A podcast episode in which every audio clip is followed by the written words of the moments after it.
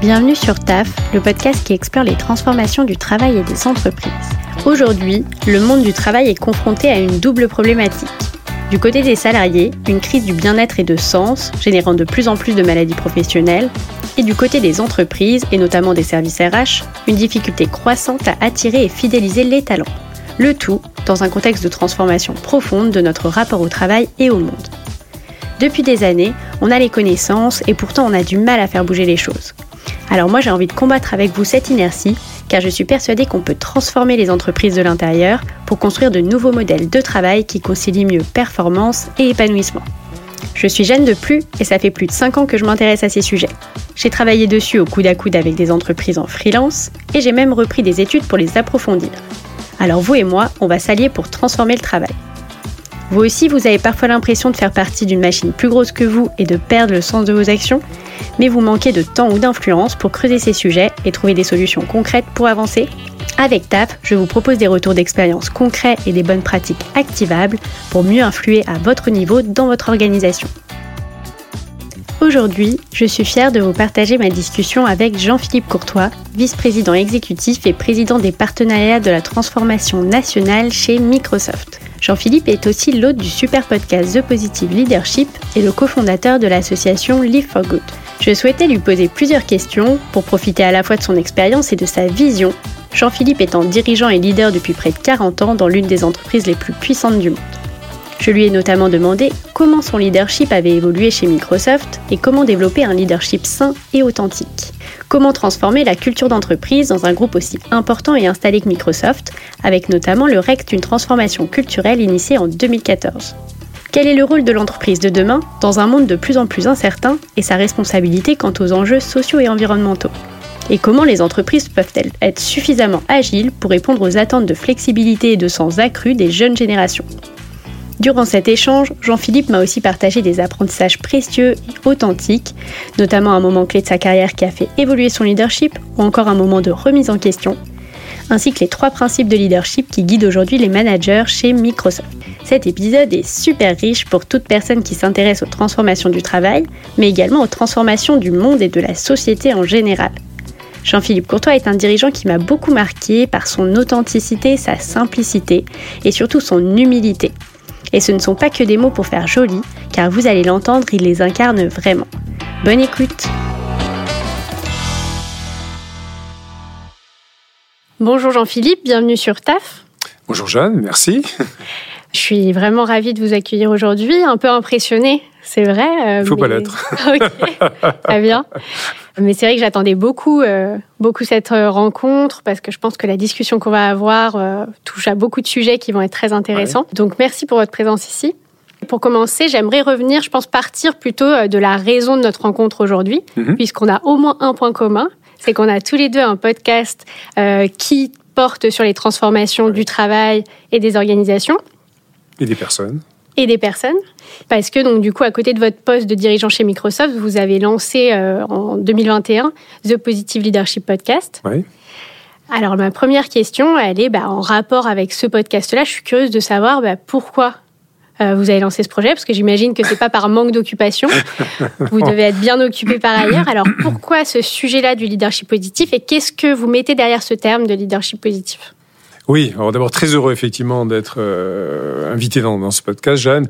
Euh, j'ai lancé il y a un peu plus de 18 mois parce que euh, j'ai été, je suis passionné par la matière humaine, les hommes, les femmes, les talents, qui font des organisations, que ce soit des entreprises, des associations, euh, des communautés, des, des, pays, et de se dire, euh, compte tenu de tous les apprentissages que j'ai pu et que je continue à avoir d'ailleurs, au sein d'une très grosse entreprise comme Microsoft, mais aussi, par exemple, du monde associatif, parce que j'ai créé une association qui s'appelle e avec ma famille en 2015 également.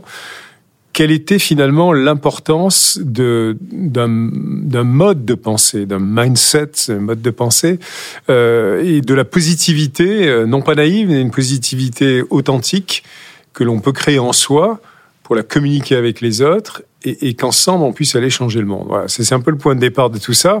Et ayant euh, eu l'occasion de, de, mettre en pratique un certain nombre de, de leçons apprises, des, des théories que j'ai pu lire, on va en reparler, de, de, leadership positif au sein de Microsoft, mais également au sein de, de mon association, je me suis rendu compte de, l'incroyable euh, pouvoir que ça pouvait représenter de manière positive pour aider à transformer les personnes. Donc voilà la raison pour laquelle je l'ai fait. Alors, vous aviez deux questions en une. Le leadership positif, c'est quoi? On peut commencer par là.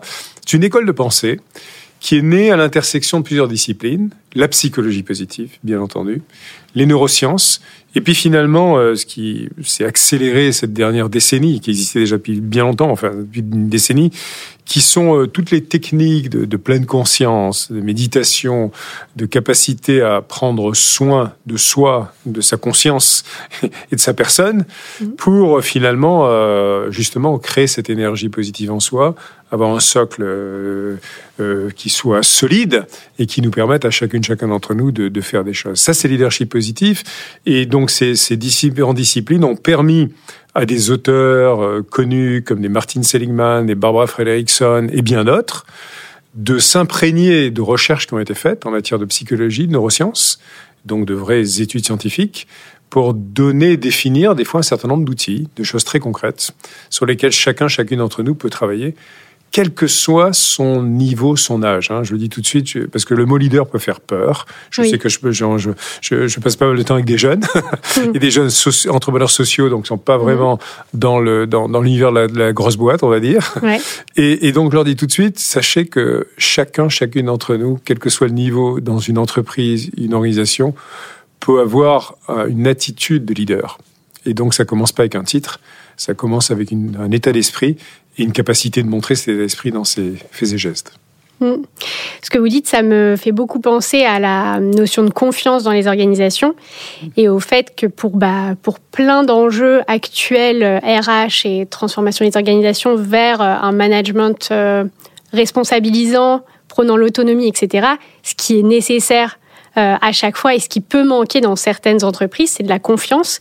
Et cette confiance-là, passe par la confiance personnelle du leader, du manager. Et c'est par là, si j'entends votre propos, euh, et c'est aussi euh, dans ce sens-là, je, pense que, vous en parlez, c'est par la sa confiance propre en soi qu'on développe la confiance aux autres et qu'on peut faire confiance et générer, développer de la confiance dans l'organisation. Absolument. En fait, il y, a une image qui est utilisée dans la psychologie positive qui est l'image, vous savez, de, des ricochets qu'on fait avec, si vous avez déjà fait des ricochets sur rivière plus que ou un lac plus que plus, plus que la mer parce qu'avec les vagues c'est un plus compliqué de voir son caillou émerger. Il y a le premier ricochet du caillou qui est euh, une première onde hein, qu'on voit dans, dans, dans, dans l'eau se diffuser qui concerne moi, soi-même. Ça c'est essentiel, on en reparlera peut-être, et, ça démarre notamment, évidemment, par la connaissance de soi, Dieu sait que c'est dur, hein. tout au long de sa vie. Et, et, et, donc, euh, et en particulier, l'une des étapes suivantes, euh, euh établir euh, une confiance en soi. Euh, mm-hmm. qui est tellement essentielle pour chaque personne dans sa vie, dans ce sentiment de sécurité, euh, dans, dans, sa survie, j'allais dire ancestrale que l'on a en cerveau limbien, et limbique, pardon, et, et de se dire qu'on a cette sécurité. Le deuxième ricochet, pour finir mes, mes trois ricochets, c'est c'est moi et les autres. Moi et les autres, ben, c'est moi dès que je suis, et eh ben là, je suis avec Jeanne, on est un face à l'autre, mmh. euh, où on s'engage sur un, dialogue euh, au cœur du leadership positif. Et finalement, c'est une opportunité ensemble de pas simplement de propager des, des j'allais dire, des ondes positives, mais peut-être de converger ensemble vers quelque chose qui, qui, qui va aider à créer autre chose ensemble. Et le troisième ricochet, c'est moi et le monde. C'est le fait que chacune, chacun d'entre mmh. nous, eh ben, il a une il a une position dans le monde. et cette position, il peut et elle peut avoir la capacité de l'influencer de manière importante. Et ça, c'est la capacité de se dire, je peux moi-même avoir un impact dans le monde à ma mesure. Il ne s'agit pas de se mesurer avec voilà des, des noms pas possibles ou des, mais de se dire quel est le sens que je donne par rapport à ce monde dans lequel je vis. Voilà un peu les grands principes. Hum, exactement, ça me faisait, euh, bah, avant que vous prononciez le mot, euh, penser beaucoup au sens. Ouais qu'on a besoin d'avoir et euh, à l'échelle d'une équipe, à l'échelle de ses relations euh, vraiment interpersonnelles dans l'entreprise, mais aussi dans, bah, la mission de l'entreprise, sa place dans la société, etc., son utilité. Totalement, totalement. Alors du coup, euh, vous parlez de leadership et on va parler de ça aussi. Donc vous avez une très grande expérience euh, de leadership chez Microsoft. Oui. Puisque vous avez rejoint l'entreprise en 84, c'est bien ça? Il y a presque 39 ans, hein. c'est incroyable, c'est un dinosaure. Hein. non, mais du coup, on se dit que vous avez dû en vivre beaucoup des transformations et, vous, et, vous, avez une grande expérience du leadership. Euh, comment, euh, du coup, et dans votre expérience, comment vous, est-ce que déjà le leadership ça s'apprend et comment on peut, comment on peut euh, progresser dans son leadership? Et est-ce que on peut accompagner les managers à être de meilleurs leaders justement en travaillant, en les accompagnant sur leur meilleure connaissance d'eux-mêmes. Est-ce que ça, c'est le rôle de l'organisation? Est-ce que c'est pas le rôle de l'organisation? Quel est votre avis là-dessus? Oui, grande, grande, très, très, très grande question. Alors moi, j'ai eu la chance incroyable de démarrer euh, chez Microsoft en 84, et c'était une start-up à l'époque. Hein. C'est-à-dire qu'on mm. était moins de 1000 dans le monde en 84. Je sais que vous n'étiez pas né, mais on a, on, a du mal à l'imaginer. Hein, et je sais, c'est pour ça aujourd'hui, euh, voilà, on a 200 000 personnes, on est une des très grosses entreprises euh, de la tech, au-delà de la tech dans le monde, et on a évidemment une influence, une capacité avec l'innovation technologique de d'aider à réaliser plein de choses. En tout cas, c'est notre ambition de, d'aider à réaliser le potentiel de, de personnes d'organisation par la, par la technologie en tant qu'outil, bien sûr. Et donc, j'ai eu cette chance incroyable, euh, alors que, évidemment, je n'ai pas pris leadership euh, dans mon école de commerce, je le dis. Mhm. Et, et aujourd'hui, d'ailleurs, on ne l'apprend toujours pas. oui, je crois pas, je sais ce que je suis, et même mhm. si ça, c'est quelque chose, c'est un autre sujet qui me passionne, qui est la, la partie éducation, enseignement supérieur, parce que je, je suis aussi président de Schema Business School. Et donc, c'est des sujets qui m'intéressent beaucoup sur le, réimaginer un petit peu ses parcours d'éducation. Et donc, je l'ai appris tout simplement. C'est intéressant aussi comme. Euh, c'est un autre sujet à part entière. Et donc, pour revenir à, votre question, j'ai eu l'occasion euh, très rapidement, après un an tout simplement, euh, de me voir confier des débuts de responsabilité de management. Quoi. Et évidemment, je n'y comprenais rien. J'avais lu très peu de livres, quelques livres par intérêt, voilà, de management, de grands classiques, mais, mais pas beaucoup. Et donc j'ai appris en faisant des, des, bêtises, bien sûr, forcément, on mhm. en fait. Mais, mais assez rapidement, au fil des années, je me suis rendu compte de l'incroyable, d'abord, responsabilité que j'avais en tant que manager, euh, même si c'est deux, trois personnes, et puis après, bon, ça grandit assez vite, pas mal de, de, de personnes. Et surtout, euh, l'énergie incroyable que ça pouvait donner collectivement, un collectif dont on a la responsabilité, au sein d'une entreprise qui est encore un plus grand collectif, parce qu'on est une équipe parmi d'autres équipes, Team of Teams, comme on dit, ça c'est encore, un autre livre, et sur lesquels finalement on s'aperçoit que si on prend, c'est pas simplement prendre soin des personnes, mais qu'on arrive à les faire grandir. Donc, par rapport au commentaire que vous faisiez, je pense qu'on a apporté évidemment un sentiment de sécurité, de confiance des collaborateurs dans une entreprise, mais on a aussi à, à exprimer une vision alors, il y a des termes qu'on utilise. Il y a la vision, il y a la mission d'une entreprise, qui est un terme maintenant plus prisé aujourd'hui, et on, on, pourra en reparler, mais qui quelque part doit communiquer d'une manière euh, simple et, et, réelle le sens et la raison d'être de pourquoi on est là. Et si les actes ne confirment pas les mots, et ça c'est très important aussi parce que je mhm. connais bon, plein d'organisations qui ont des, beaux slides sur les missions, les mission statements, mais que dans la réalité, les salariés et les employés ne voient pas euh, ces mots vécus, eh ben là, il y a un gros problème. Donc ça veut dire qu'il y, a un travail très important d'alignement de, entre une véritable mission euh, et le rôle de l'ensemble du leadership d'une entreprise, y compris les managers de premier niveau jusqu'à ceux qui gèrent de, beaucoup plus grosses équipes, à, être très cohérent et clair dans cette mission et la manière dont on va l'amener ensemble. Et après, il y a bien sûr plein d'autres éléments à rajouter. Vous parliez euh, de d'erreurs que vous avez pu faire dans votre longue carrière de manager, de leader. Oui. Est-ce que vous avez le souvenir de, de moments ou de situations particulières de transformation ou de, de position en tant que leader, de moments dans votre carrière qui vous ont particulièrement marqué, qui ont fait évoluer votre leadership ou de grandes erreurs euh, qui ont fait évoluer votre leadership euh, Est-ce que euh, vous pouvez les partager? Oui, peut-être un ou deux moments, parce que je vais pas, je vais faire 39 ans de rétrospective, et un ou deux moments forts. Un moment fort, c'est quand j'étais le jeune directeur général de la filiale française, donc il y a de nombreuses années déjà. J'ai dirigé la filiale Microsoft France à mhm. l'époque, et où je présentais avec toute mon équipe de leadership euh, les résultats à la mi-temps, j'aime bien parce que j'adore le foot, c'est à la mi-temps, c'est-à-dire euh, six mois en milieu d'exercice fiscal, hein, parce qu'on euh, est mhm. sur 12 mois, comme toutes les entreprises, au, euh, en fait, au CEO de l'époque, Steve Ballmer, donc, qui, a été le deuxième CEO de Microsoft après Bill Gates et avant Satya Nadella. Euh, je présentais les résultats de, que, que j'avais euh, avec toute mon équipe à six mois, les prévisions pour les six mois qui venaient, qui venaient. Et, et puis euh, voilà. Et, et, en fait, c'était un format à l'époque extrêmement intensif. On passait littéralement une journée, euh, donc plus de 10-12 heures de discussion incroyable. Et c'était une, une, année difficile charnière parce que on était en train de raligner tous les prix de nos produits à l'époque pour avoir une convergence européenne. Or, les prix français étaient vraiment élevés, quoi. Okay. Donc je ne fais pas l'équation euh, du P par le Q, mais du, du, du nombre de produits vendus par euh, du produit, du, le prix pardon par la quantité. Mmh. Mais en gros, il, il, fallait vraiment pour euh, continuer à grandir en chiffre d'affaires beaucoup plus. Mmh. Et ce que je présentais permettait pas de continuer à grandir de la manière espérée. Okay. Et donc on est allé dans une analyse incroyable. On a présenté. Bon, je suis quelqu'un d'assez analytique, très détaillé, donc j'ai beaucoup pas mal préparé toute l'équipe. Et, et ça avait été une session de questions-réponses d'une intensité incroyable parce que euh, Steve, quelqu'un qui allait dans un niveau de détail comme Bill Watt, euh, incroyable. C'est pas juste le premier clic, c'est le quinzième clic. Mm -hmm. Une fois qu'on okay. a, résisté déjà à 10, on se dit, oula, quel est le suivant? Et à la fin des fins, je me disais, ouais, je vais être viré, quoi, parce que clairement, clairement, les résultats sont pas ce qu'on espère d'ici euh, d'ici six mois. voilà. Et en fait, ce que Steve a fait, donc à la, au moment de clôture de, de, ce, de, cette journée très intense. Hein, euh, C'était une petite salle, en plus on était vraiment littéralement les uns contre les autres. Et Steve, quelqu'un qui a une présence physique forte, hein, une belle -hmm. voix qui porte bien. Okay. et donc il me, il m'a dit des mots qui m'ont euh, marqué et, en disant euh, Jean-Philippe, j'ai confiance en toi. J'ai confiance en toi. Et j'ai confiance en toi et ton leadership et ton équipe. Et je suis pas forcément satisfait de la situation. Il faut être clair aussi. Mm -hmm. C'était très clair, je le savais de toute façon. Mais je sais que je vais te faire confiance. Et il a argumenté sur les discussions qu'on a eues pendant une journée. Et, et, je mise sur toi pour le comeback et pour, pour, pour s'assurer que en France, c'est pas juste dans les six mois qui viennent, on bâtisse quelque chose de ce futur.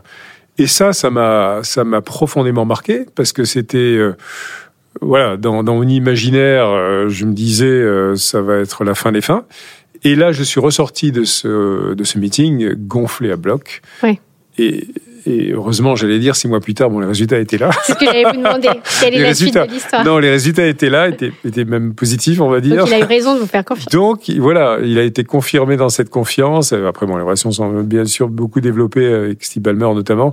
Mais c'est ce moment de confiance dans le leadership, mm -hmm. alors que les signaux, les indicateurs sont pas forcément là mais dans la profondeur de l'échange qu'il a pu avoir avec les personnes, c'est pas juste une confiance avec un blanc-seing, ah, euh, ça ira bien demain, mmh. non.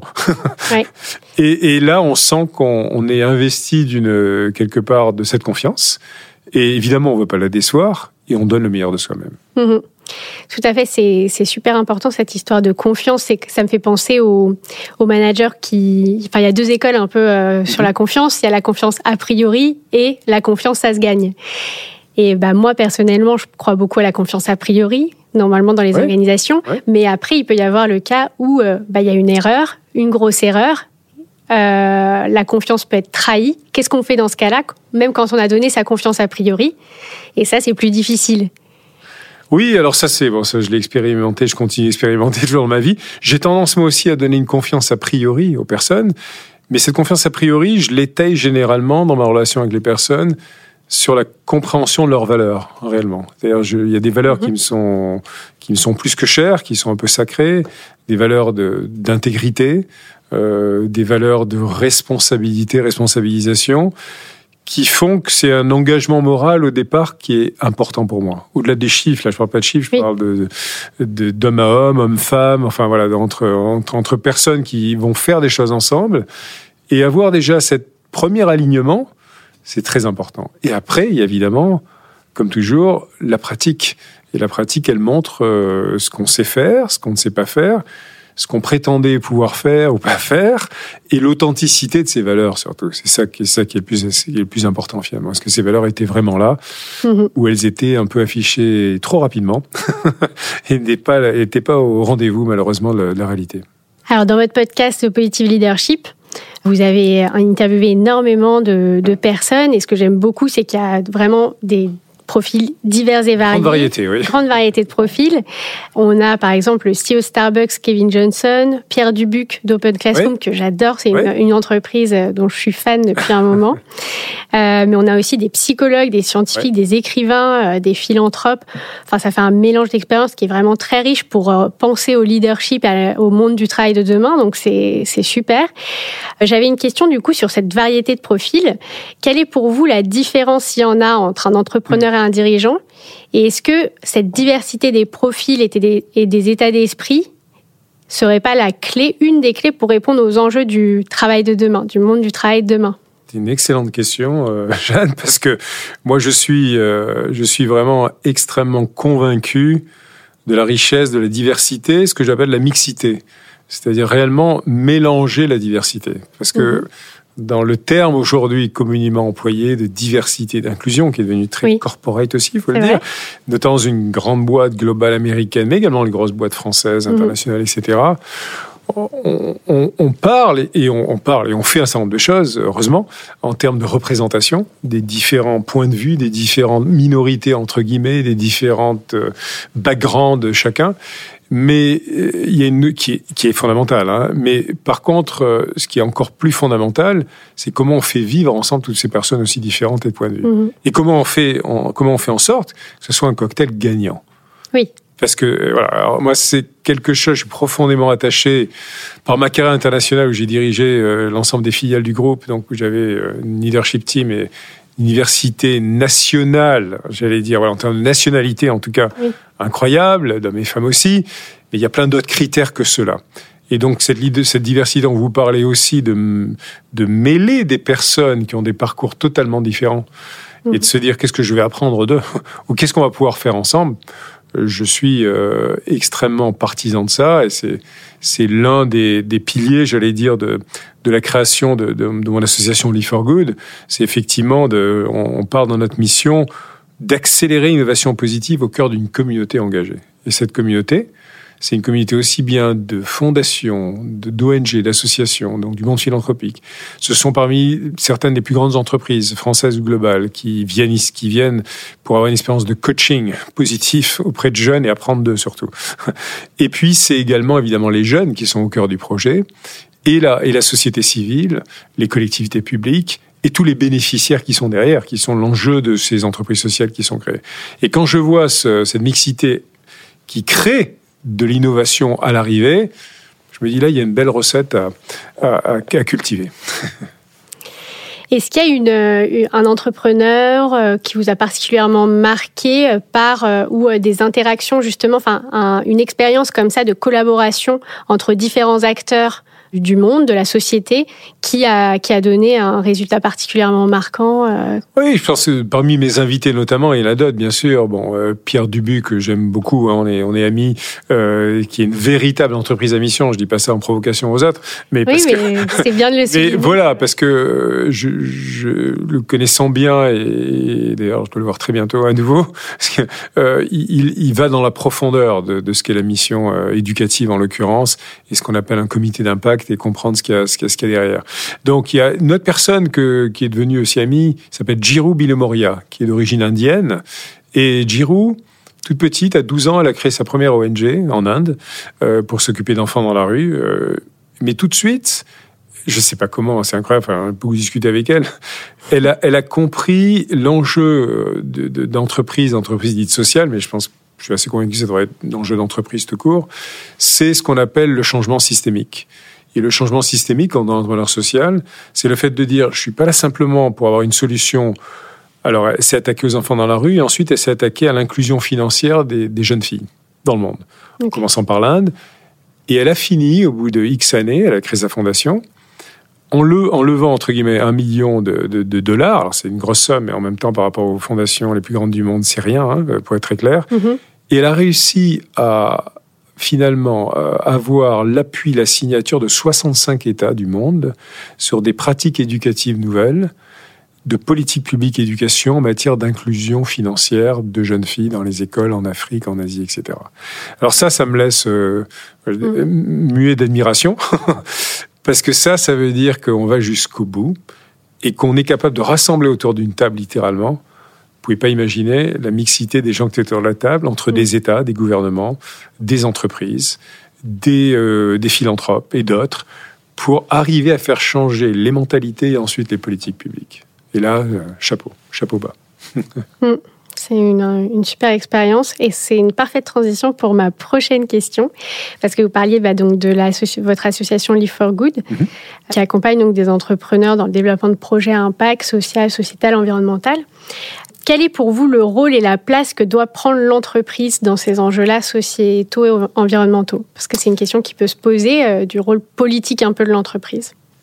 Alors, c'est plus qu'une question qui se pose, c'est une question qui doit se, qui doit être adressée, qui doit être, euh, qui doit être, euh, et qui est maintenant, et j'en suis ravi parce que je suis dans une conseil d'administration de, de, grandes entreprises, et, qui maintenant, ce que j'ai constaté depuis quelques petites années, hein, c'est récent, on a un passage dans le monde de la, de, la, de la grande entreprise notamment, mais ça va aussi dériver de manière positive vers les PME, PMI bien sûr, de l'ère, j'allais dire, de la philanthropie, et ce qu'on appelle en France la, RSE, euh, la responsabilité sociale environnementale de, de l'entreprise, vers euh, l'ère de l'ESG, l'ESG, fameuse ESG, qui est ce nouveau standard qui est en train d'émerger au niveau global.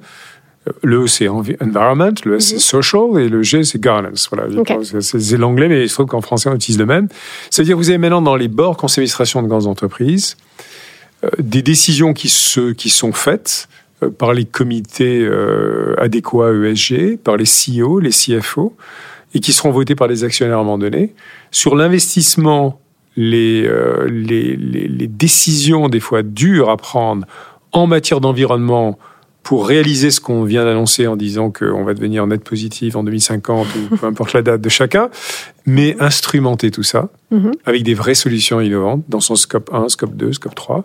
Faire la même chose au niveau du S, du social, il y a un travail énorme à faire, notamment sur un sujet qu'on abordait il y a quelques minutes sur l'inclusion, la diversité, euh, et également la gouvernance qui va toucher des notions comme la, le respect des droits personnels, la sécurité, et puis évidemment l'éthique l'éthique notamment dans la technologie aussi. Alors, mm que c'est un sujet aussi que que je que je porte depuis de nombreuses années avec l'IA évidemment l'intelligence mhm. artificielle euh, qui est éminemment éminemment prisée maintenant avec des avec ChatGPT et d'autres euh, mmh. nouveaux points d'inflexion sur cette technologie. On est en plein dedans. Et, de dire que là, il y a des sujets euh, incontournables pour l'entreprise, le monde de l'entreprise, et qui doivent donner lieu à, des investissements, à des décisions et à des, euh, j'allais dire, à des rapports hein, qui sont qui sont qui, qui, sont produits et du coup qui sont témoins, j'allais dire, et récompensés ou sanctionnés par des actionnaires par des clients et des employés aussi. Il faut jamais l'oublier. Et ça, je le mhm. vois beaucoup.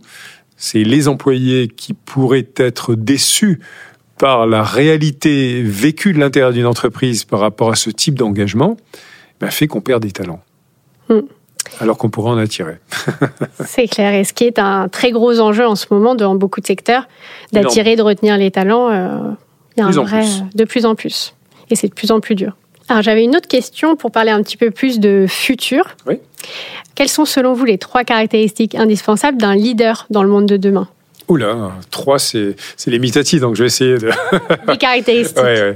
Ne vous limitez Alors, évidemment, avec, euh, y compris, j'en un petit peu avec mon, mon, mon, mode de pensée, plus de pensée, enfin d'action, euh, que j'essaie de, de, de, relayer dans mes actions euh, au quotidien, chez Microsoft, comme dans d'autres organisations, dans l'e4good le, premier, euh, le premier élément, c'est vraiment euh, cet état d'esprit de positivité dans le sens du leadership positif. C'est de mhm. dire, j'ai la responsabilité et la capacité en moi de générer des ressources positives en moi. Parce que si on ne démarre pas par générer ses propres ressources, en prenant soin de soi, on prend soin de soi sur tous les éléments du corps, physique évidemment, euh, santé physique, santé mentale, euh, santé émotionnelle, cognitive comme on l'appelle, et donc, euh, ça a été l'objet de plein, plein d'invités de mon podcast, dont Ariane Huffington et autres, voilà, qui, ont, qui, ont, qui, qui, qui, vendent aujourd'hui des services aux organisations pour arriver à mieux le faire. Mm-hmm. Ça démarre par là, mais ça s'arrête pas là. Et c'est de dire, j'ai cette responsabilité en tant que leader de en moi de dégager cette possibilité et d'avoir cette pleine conscience quand je suis face à mes équipes, face à mes clients aussi, pour réellement, d'abord, avoir une écoute incroyable, parce que il faut comprendre avant de décider, il faut écouter en profondeur, et, et, être capable à partir de là de réaliser ensemble le meilleur chemin à parcourir, quels que soient les objectifs économiques, financiers, environnementaux, sociaux de l'entreprise. Donc ça, pour moi, c'est ce, ce, point de départ de cette, de cette positivité qu'on va propager euh, je pense qu'il y a une deuxième, euh, il y a une deuxième attitude quelque part, qui est évidemment ce dont on parle depuis le début de ce, ce podcast, cet épisode, c'est euh, c'est cet appétit d'apprendre. Hein, ces fameux ouvrages de, de Carol Dweck de, de Gross Mindset, mm-hmm. et, et, de se dire je ne sais je, je, ne sais rien quoi enfin oui parce que c'est vrai qu'on sait rien et, et de se dire surtout c'est pas tout ça aurait été un constat comme ça c'est se dire je suis prêt à apprendre de super apprendre mhm. de toute rencontre, de toute personne. C'est pas parce que euh, il sera à trois niveaux au-dessus de moi que je vais apprendre plus de lui que d'une personne qui est peut-être à la réception ou qui est mhm. peut-être ailleurs. Ça n'a rien à voir avec un niveau, mais je suis curieux et je vais apprendre d'autres personnes, d'autres expériences, d'autres organisations parce que, et notamment dans la génération des, des, des nouveaux talents, évidemment, on sait très bien, je le vois très bien, ils vont réinventer leur vie 30, euh, 40 fois en termes de job, d'activité ou autre chose. Vous êtes un exemple, je pense, entre ah oui, les trois, quatre activités. Là, en quelques années déjà. Voilà. Et donc ça, c'est un autre attribut de cette euh, de cet appétit à apprendre à apprendre.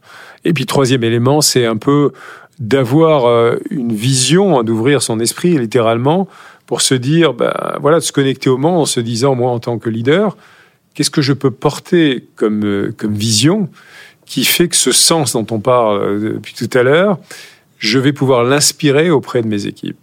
Mhm. Je vais quelqu'un qui va aller, qui va être dans pas simplement dans l'inspiration, mais qui va être capable dans l'authenticité, ce qu'il va, ce qu'elle va représenter, et dans les actes qu'il va faire derrière, de d'amener les personnes en direction de cette vision et de les amener comme acteurs, qu'ensemble ils réalisent des choses. Mhm. C'est très intéressant comme question, mais je trouve que c'est hyper complexe, notamment dans les grandes entreprises, parce qu'on voit que même des grandes entreprises en fait qui font les choses et qui sont alignées, je pense, sur des actions et des discours. En réalité, euh, la difficulté de faire passer le message de toutes ces actions et de l'impact de l'organisation jusqu'au terrain. est très compliquée. Est-ce que vous, vous avez des conseils comme ça ou des, des pratiques pour réussir cette transmission de l'information et que chacun, à chaque échelon de l'entreprise, on comprenne vraiment ce qui se passe et l'impact qu'on peut avoir au niveau individuel et au niveau de la société à travers son rôle dans l'entreprise. Oui, alors c'est quelque chose vraiment, j'ai j'ai vécu profondément dans les différentes phases de réinvention de Microsoft, parce qu'en 39 ans, j'ai vu quelques phases. Mmh. Et la dernière en cours est pour moi très révélatrice euh, à ce sujet. Euh, il y a à peu près un peu, un peu plus de huit ans, Satya Nadella est devenu le troisième CEO de Microsoft en fait. Hein, donc je travaille pour Satya.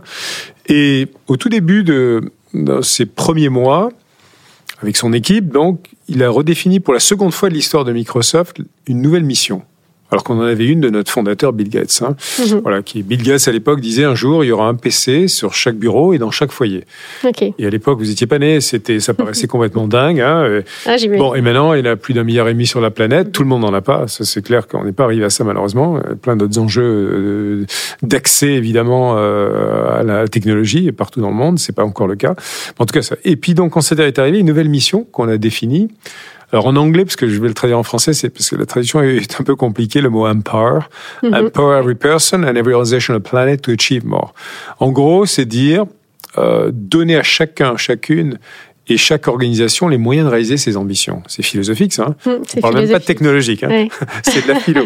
c'est la philo, c'est dans le sens, wow, en fait, le rôle que moi je vais avoir quel que soit mon niveau dans l'entreprise, en France, au Mexique, en Corée, aux US, euh, je vais pouvoir avoir un impact en fait sur l'organisation ou la personne qui est derrière, sur sa, la capacité de ces outils technologiques à lui permettre de faire davantage de choses, mieux. Et après, chacun, chacune a des objectifs différents. Si on a une boîte, si on a ceci, une start-up, une école, une ONG, on a des scénarios très différents. Et évidemment, l'innovation technologique va permettre de réaliser plein de choses. C'est un outil, hein, ça reste un outil. Mmh. Et donc, je démarre par ça. Pourquoi? Parce que cette mission, ça a été le démarrage d'une prise de conscience très forte de quelque chose qui, pour moi, est fondamental dans la transformation d'une entreprise. C'est la culture. Alors la culture, euh, il y avait un malade qui disait je, je sors mon revolver hein, quand j'entends parler de culture. Mais là, euh, il y en a d'autres qui devraient dire je sors mon carnet de chèques parce que la culture, Alors d'abord, ça s'achète, ça s'achète pas, on ne devrait pas dire sur mon carnet de chèques, Mhm. mais ça se crée et ça se cultive. Et une culture, Mhm. c'est quoi? C'est finalement la manière dont on vit au quotidien dans une entreprise, dont on prend les décisions les plus simples et les plus difficiles à prendre, parce qu'il y a des fois des, des décisions très dures à prendre, quand on se sépare de collaborateurs, quand on doit prendre des décisions financières très lourdes d'implication, quand on s'engage en responsabilité vis-à-vis de la société dans tel ou tel domaine. Euh, c'est une lourde responsabilité que portent des dirigeants et toute une entreprise. Et donc, la culture, c'est c'est mettre en place un certain nombre d'outils et de moyens de vérifier au quotidien que cette culture, elle est bien ce qu'on a dit qu'elle allait être. Et donc, on démarre avec une mission. En ce qui nous concerne, parce qu'on pourrait y passer des heures, on a, on, a, on, a, on a réalisé au fur et à mesure de ces dernières années plusieurs autres blocs. On a défini des principes de leadership. Mhm. Trois principes de leadership. Le premier, c'est donner de la clarté. Ok. Ça a l'air simple, mais c'est très compliqué. Mm. Donner de la clarté quand on s'engage auprès des personnes. Le deuxième, c'est en fait justement de transmettre une énergie. Moi, je rajoute positif. En anglais, D'accord. on n'a pas mis positif, mais énergie, évidemment, positive, pas toxique. Et le troisième, c'est d'ensemble, avec là les personnes, c'est d'arriver à créer le succès. Mhm. Alors ça, c'est les principes qu'on a, sur lesquels on a fait un gros travail. Après, on l'a défini au niveau de tous les managers du monde. Et on leur a dit, il y a trois capacités, trois domaines sur qui vont être très importants dans votre rôle. C'est model, coach, care. Donc, en français, je coach. On Mhm. on utilise le terme maintenant, c'est je coach. Mhm. Je, je care, c'est je fais, je prends soin des personnes. Ok, donc je suis la responsabilité. Et je suis exemplaire, modèle. Je suis un modèle moi-même. C'est-à-dire que quand je demande des choses à des personnes, Mm. il faudrait que je sois moi-même. Voilà. Et après, on a plein d'autres éléments. Il y a les valeurs et le vécu de tout ça au quotidien. Voilà. Et ça, c'est des éléments vraiment d'une culture qu'on a mis des années à redéfinir parce qu'on avait une ancienne culture. Et on change jamais une culture de boîte qui ont 45 ans à, à 180, je peux vous le dire. C'est sûr, vous avez Et- commencé quand cette Alors, on a- commencé cette transformation en 2014, en fait, Mhm. 2015. Et on dit très clair que on allait changer certains éléments de notre culture qui n'étaient plus OK du tout, qui étaient plus OK du tout. euh, Comme quoi, par exemple Comme quoi, bah justement, par rapport à la, la notion de gross mindset dont je parlais tout à l'heure, on avait tendance, on a fait notre autocritique à avoir un fixed mindset Mhm. en pensant qu'on avait les meilleures idées du monde, que tout, voilà, on avait les meilleurs ingénieurs du monde, donc que tout allait être parfait. Et, et de ce fait, on a loupé quelques grandes vagues d'innovation. C'est très clair. On a Mhm. loupé la téléphonie, alors qu'on avait le premier prototype, le Pocket PC, avant que l'iPhone existe des années avant. On avait le premier, le premier tablette PC avant que, euh, que toutes les tablettes du monde arrivent sur le marché, mais on les a plantées. Parce Mhm. qu'on n'avait pas ce mindset de curiosité, d'apprendre à apprendre et de se challenger et, et de se dire qu'on qu'on- qu'on pouvait prendre des échecs, donc qu'on allait apprendre des autres. Voilà. Donc Mhm. c'était un moment fort de décider et aussi décider des choses qui n'étaient plus acceptables dans l'entreprise. Mhm. Ce qu'on appelle un peu les non négociables. Il faut savoir à un moment donné mettre des non négociables Mhm. parce que tout n'est pas OK et il faut savoir le, le- le faire respecter.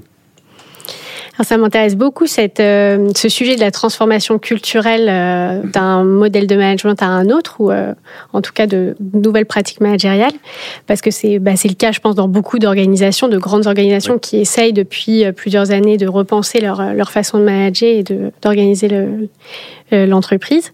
Est-ce que vous êtes confronté à des difficultés, des stops ou des voilà des réfractaires euh, pendant depuis 2014, depuis euh, que ça existe. Est-ce que du coup les gens partent? Euh, Est-ce qu'il y a des gens qui partent par exemple parce que c'est c'est un modèle, enfin c'est un- une façon de manager ou d'être managé qui ne correspond plus?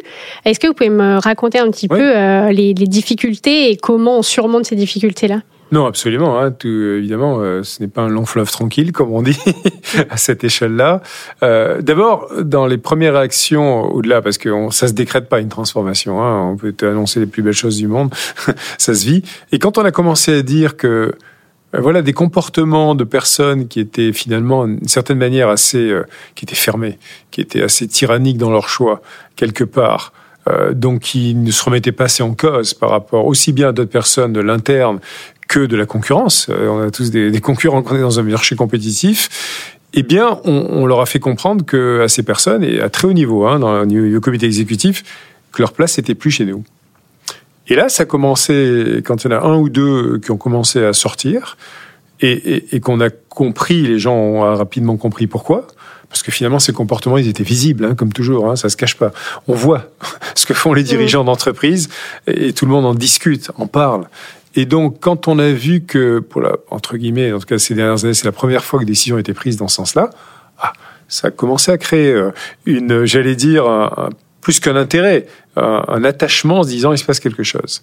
Donc ça, c'est un premier cap qu'il faut donner. Je dis pas que ça ne démarre pas qu'au sommet, mais c'est très important déjà qu'au sommet, vous soyez aligné avec ce que vous dites et que les valeurs que vous défendiez soient à la hauteur. Et puis ensuite, c'est un travail gigantesque. Alors en ce qui me concerne, en deux mots, j'ai dû transformer 35 000 jobs de personnes au niveau commercial. C'était en 2016 où je les ai fait passer finalement, de, je schématise hein, quand même, dans toutes les filiales du monde de Microsoft, je les ai fait passer de, de vendeurs de licences de logiciels, ok, à devenir des conseillers numériques de transformation d'entreprise. Et, et, derrière le conseiller numérique de transformation, entre guillemets, cette tradition française, vous avez bien un projet de transformation hein, dont on parle euh, oui, tous les deux.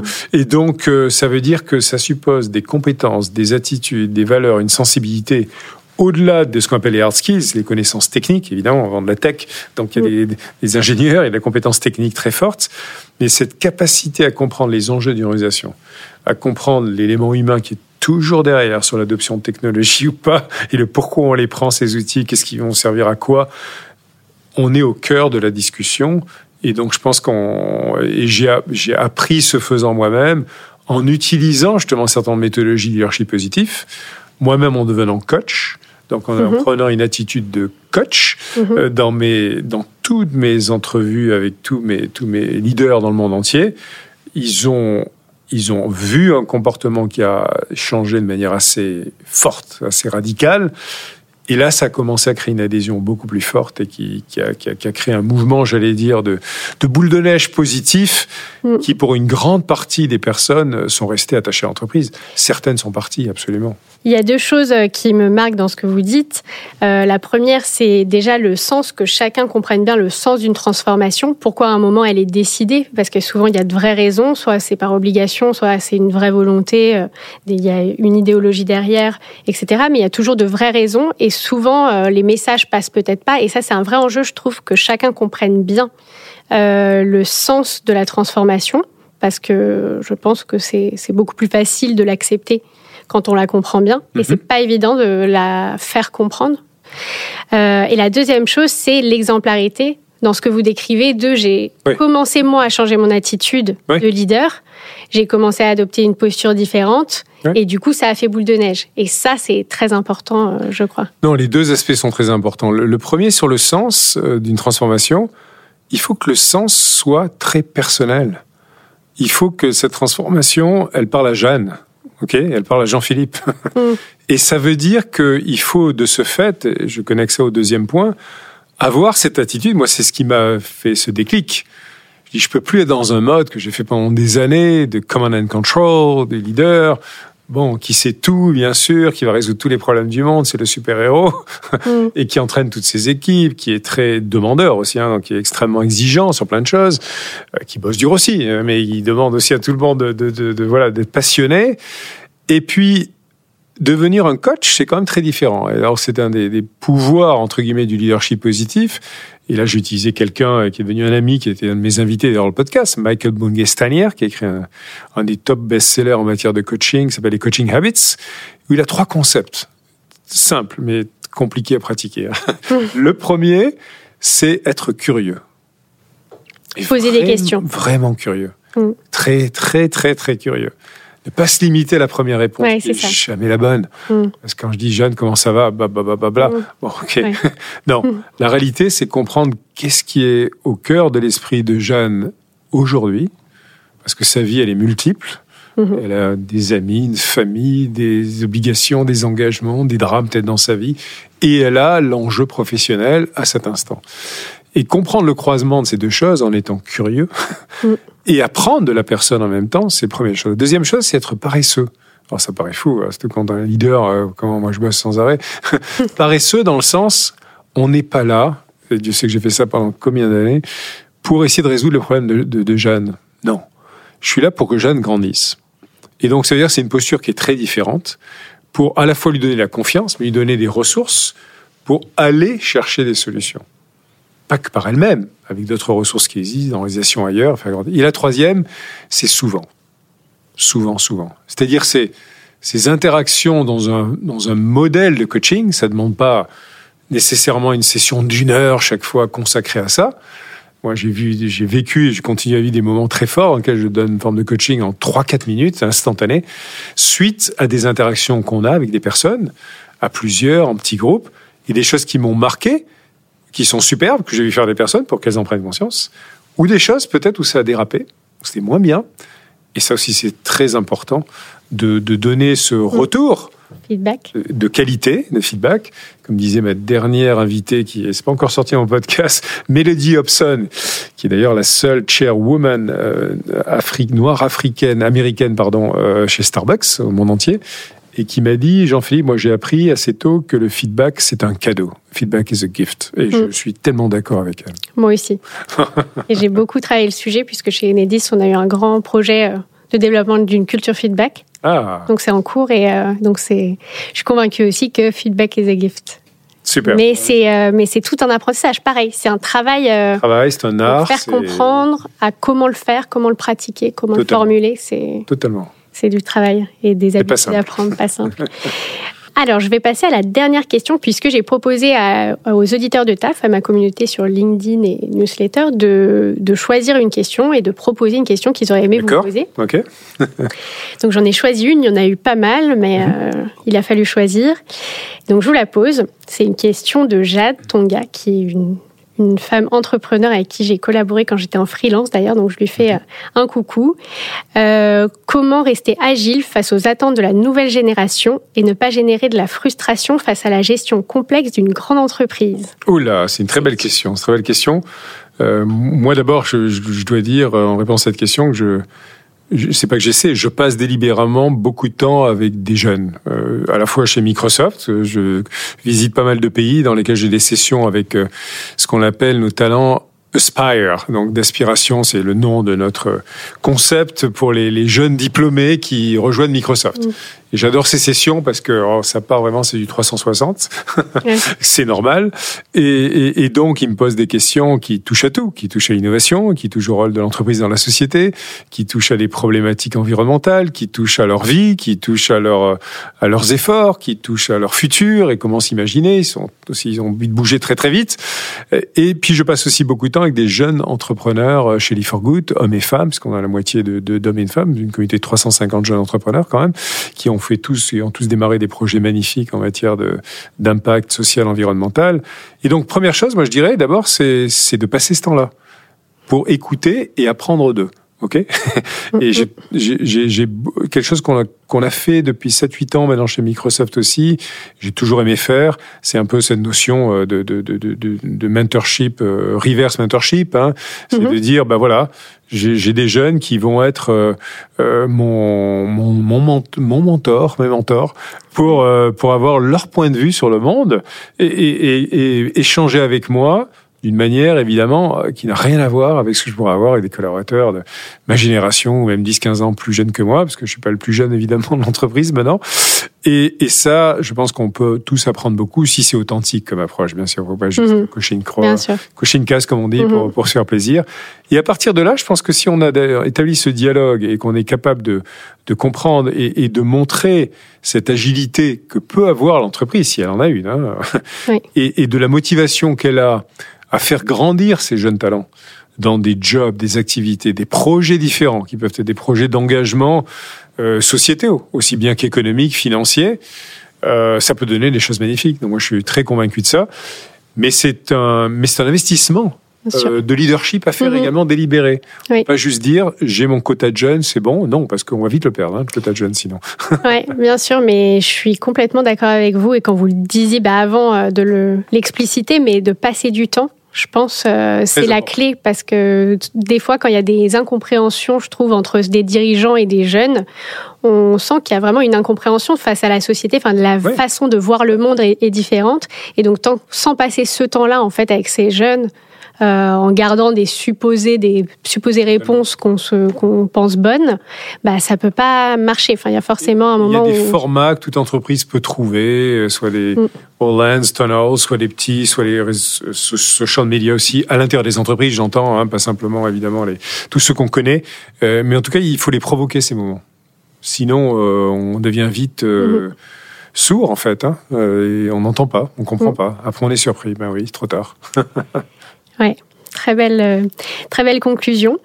Alors, c'est la fin de cette interview. Est-ce qu'il y a eu un sujet qu'on n'a pas abordé, que vous auriez aimé aborder avant qu'on termine? Bon, On a dit, Jeanne, qu'il y avait 1000 questions possibles. Bah, Donc, évidemment, on en a abordé peut-être 15 ou 20. C'est déjà énorme. Hein. Non, non, moi, j'ai beaucoup de plaisir et je pense que je finirai vraiment avec ce, ce, ce point de vue que j'ai un peu sur le monde, moi-même aussi, aujourd'hui, qui est de dire, euh, on a chacun en nous euh, un réservoir d'énergie, de sens qu'on peut donner à sa vie, euh, sa vie ou ses vies au pluriel, bien sûr, on a tous plusieurs vies, et, avoir ce sens et cette harmonie en soi qui fait quand on se réveille le matin, on finit sa journée et, qu'on a un alignement qui est, qui est vraiment euh, qui nous remplit euh, de joie aussi. On n'a pas suffisamment parlé de ça, de joie, de plaisir, mais aussi d'accomplissement personnel ça veut dire qu'on est, on est en chemin vers quelque chose. Et, on le sent, on le sent. Parce qu'on, et les personnes, je peux vous dire, en face de vous, le sentent encore plus. Parce qu'ils mhm. ressentent cette énergie positive, ils ressentent que vous êtes quelqu'un et qu'ils ont envie de faire des choses.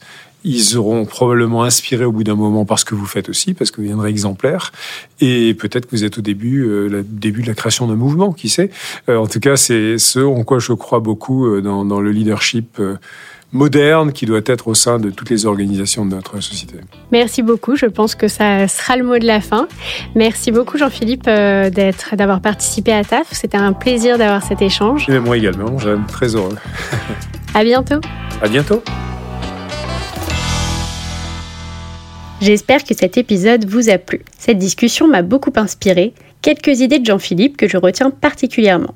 Tout le monde peut être leader. Ce n'est pas une question de titre, mais d'état d'esprit. Et cet état d'esprit implique de travailler sa confiance en développant sa connaissance de soi. Je retiens aussi l'importance de la mixité des acteurs, au sens de mélanger la diversité, comme dit Jean-Philippe Courtois, pour créer, innover et répondre aux enjeux de demain. Concernant les facteurs de succès d'un projet de transformation, il est primordial que le dirigeant fasse preuve d'exemplarité. Si on demande à des managers de se comporter en manager coach, il faut leur montrer en adoptant soi-même cette posture et il y a un effet boule de neige positif. Jean-Philippe m'a aussi parlé de la question du sens qui doit être traitée de façon très personnelle pour chacun, que ce soit le sens donné par la mission de l'entreprise ou le sens d'un projet d'entreprise donné ou d'une transformation. Pour cela, il faut être curieux, comprendre ce qui est au cœur de l'esprit du salarié et ne pas se contenter de la première réponse. Enfin, je suis totalement en phase avec l'idée que pour mieux comprendre les réelles attentes de la génération Z, il faut passer du temps avec elle pour écouter et apprendre d'elle. Chez Microsoft, Jean-Philippe a par exemple expérimenté le reverse mentorship ou mentorat inversé pour que les plus anciens de l'entreprise soient mentorés par des plus jeunes. Et l'apport est très enrichissant pour tout le monde. Si vous voulez creuser certains des sujets abordés dans cet épisode, je vous conseille vivement le podcast The Positive Leadership, bien sûr, qui propose des interviews en anglais et en français avec des invités plus inspirants les uns que les autres. Pour finir, pour vous partager une action concrète à mettre en place, je vous conseille vivement de tester le reverse mentoring dans votre entreprise. L'apport est très enrichissant et pour avoir initié une démarche de mentorat chez Enedis, entre jeunes managers et managers expérimentés, c'est pas mal de préparation en amont, mais c'est assez simple et peu coûteux à initier. Pour cela, le plus important, c'est de co-construire la démarche avec ses cibles et de tester réellement ce qui est proposé par eux. Par exemple, chez Enedis, on voulait une démarche très cadrée, avec des KPIs précis qu'on puisse mesurer dans le temps, et on leur demandait à la base donc tout un tas d'indicateurs à nous fournir ou de retours à nous fournir sur leurs échanges. Les managers, quand on a construit la démarche, nous ont dit qu'ils voulaient quelque chose de beaucoup plus ouvert et qu'ils ne souhaitaient pas passer plus de temps dessus que les échanges humains qu'ils allaient passer avec leur mentor ou leur mentoré. On est encore en test sur cette démarche, mais les premiers retours sont concluants. Et ce qu'ils aiment dans la démarche, c'est justement cette ouverture et cette absence de contraintes, de reporting ou autre, juste pour se faire plaisir à avoir des indicateurs. Voilà pour l'exemple, j'espère que ça vous inspirera. À bientôt Si vous êtes arrivé au bout de cet épisode, j'imagine qu'il vous a plu. Donc si vous pouvez mettre une note et un commentaire sur Apple Podcast, ça m'aide beaucoup. Pour être averti de chaque sortie, n'oubliez pas de vous abonner à TAF sur votre plateforme de podcast préférée. Et si vous en voulez encore plus, vous pouvez aussi me suivre sur LinkedIn ou vous abonner à la newsletter TAF. Tous les liens sont dans la description. À bientôt!